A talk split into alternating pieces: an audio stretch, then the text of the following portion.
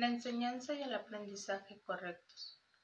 Un buen maestro clarifica sus propias ideas y las refuerza en el proceso de aprendizaje. Tanto el maestro como el alumno están a la par. Ambos se encuentran en el mismo nivel de aprendizaje y a menos que compartan sus lecciones les faltará convicción. Un buen maestro debe tener fe en las ideas que enseña, pero tiene que satisfacer además otra condición. Debe tener fe en los estudiantes a quienes ofrece sus ideas. Muchos montan guardia en torno a sus ideas porque quieren conservar sus sistemas de pensamientos intactos, y aprender significa cambiar.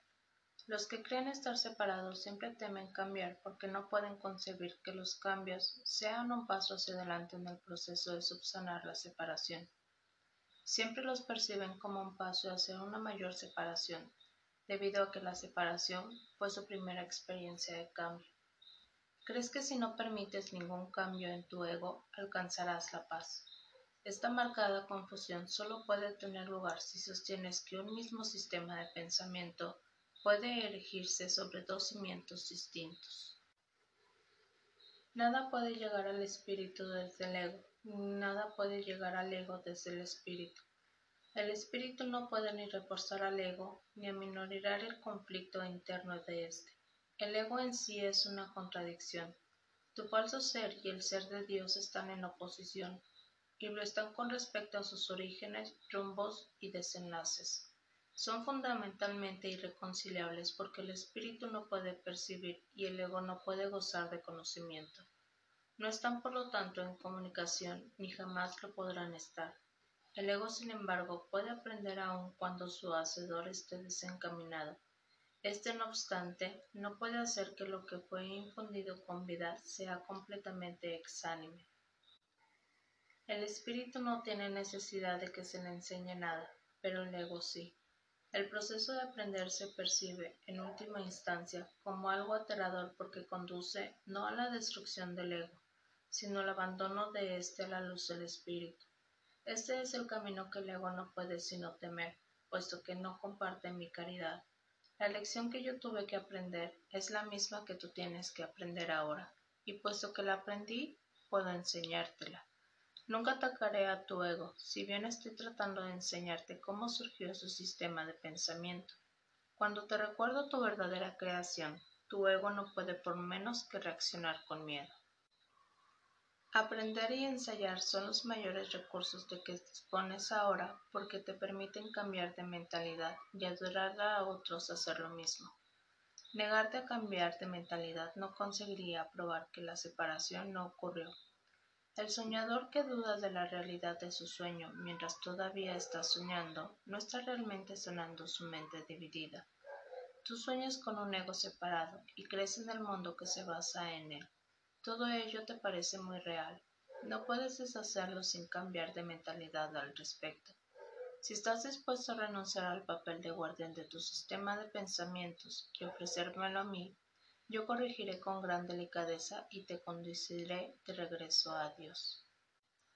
Todo buen maestro espera impartir a sus estudiantes tanto de lo que él mismo ha aprendido que algún día dejen de necesitarle. Este es el verdadero y único objetivo del maestro. Es imposible convencer al ego de que esto porque va en contra de todas sus leyes. Pero recuerda que las leyes se promulgan para proteger la continuidad del sistema en que cree el que las promulga. Es natural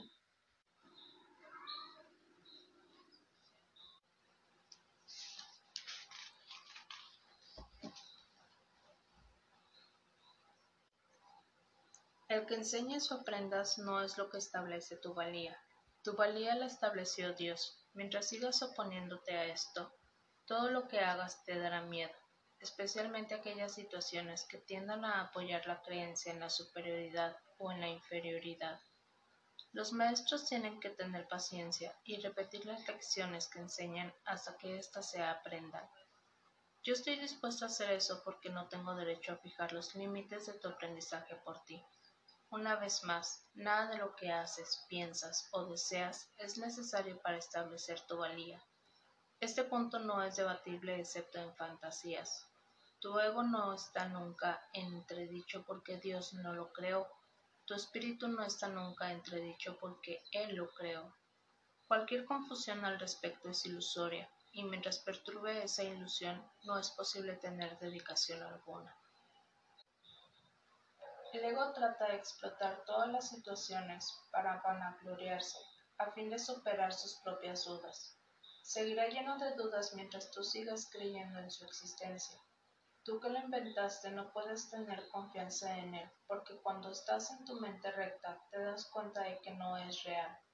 La única solución cuerda es no tratar de cambiar la realidad, lo cual sería ciertamente aterrador, sino aceptarla tal como es. Tú formas parte de la realidad, la cual permanece inmutable más allá del alcance del ego, aunque fácilmente al alcance del espíritu. Cuando sientas miedo, aquíétate y reconoce que Dios es real y que tú eres su Hijo amado en quien Él se complace. No dejes que tu ego refute esto porque el ego no puede reconocer algo que está tan lejos de su alcance como lo estás tú. Dios no es el autor del miedo. El autor del miedo eres tú. Has elegido crear en forma diferente a como Él crea y por lo tanto has hecho posible el que puedas tener miedo. No estás en paz porque no estás desempeñando tu función. Dios te encomendó una función muy elevada que no estás llevando a cabo. Tu ego ha elegido estar atemorizado en vez de llevarla a cabo. Cuando despiertes te será imposible entender esto, porque es literalmente increíble. No creas lo increíble ahora. Cualquier intento de incrementar su credibilidad es simplemente un intento de posponer lo inevitable. La palabra inevitable la causa terror al ego, pero es motivo de júbilo para el espíritu.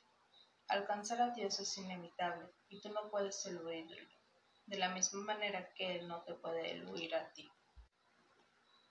El ego tiene miedo del gozo del espíritu porque una vez que lo hayas experimentado, dejarás de proteger y de atribuirle valor al miedo. Le atribuyes gran valor ahora porque el miedo es un testigo de la separación, y tu ego se regocija cuando das testimonio de ella. Repúdialo, no le escuches ni le ampares. Escucha únicamente a Dios, que es tan incapaz de engañar como lo es el espíritu que Él creó. Libérate y libera a otros. No les ofrezcas a los demás una imagen de ti mismo falsa e indigna, ni tampoco aceptes una imagen similar de ellos. El ego ha construido para ti un hogar mísero e inhóspito, porque no puede construir de ninguna otra manera.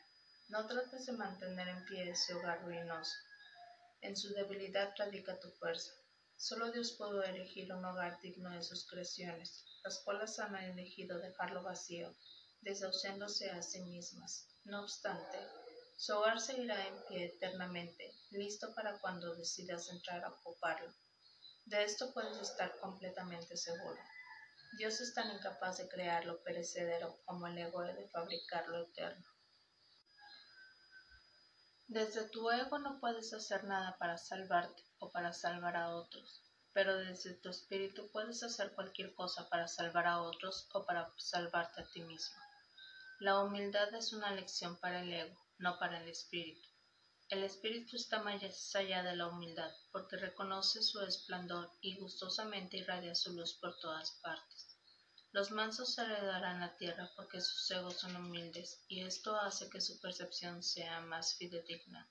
El reino de los cielos es el derecho del espíritu, cuya belleza y dignidad están mucho más allá de cualquier duda, más allá de la percepción, y se alcanzan para siempre como las señales del amor de Dios hacia sus creaciones, las cuales son absolutamente dignas de Él y solo de Él. Ninguna otra cosa es lo suficientemente valiosa como para poder ser una ofrenda para una creación de Dios mismo. Yo seré un sustituto de tu ego si así lo deseas, pero nunca de tu espíritu. Un padre puede dejar a su hijo al cuidado de un hermano mayor que haya demostrado ser responsable, pero esto no entraña confusión alguna acerca de quién es el padre. El hermano puede proteger el cuerpo y el ego del niño, pero eso no lleva a creer que Él sea el Padre. Me puedes confiar tu cuerpo y tu ego debido únicamente a que eso te permite desentenderte de ellos y me deja mostrarte que no son importantes. Yo no podría entender lo importantes que son para ti si yo mismo no hubiese estado por creer en ellos. Aprendamos juntos en esta lección para que juntos podamos liberarnos de tu cuerpo y de tu ego. Necesito maestros dedicados que compartan mi objetivo de sanar la mente. El espíritu no tiene ninguna necesidad de que ni tú ni yo lo protejamos. Recuerda lo siguiente. En este mundo no hay por qué tener tribulaciones, porque yo he vencido al mundo. Por eso es por lo que debes estar animado.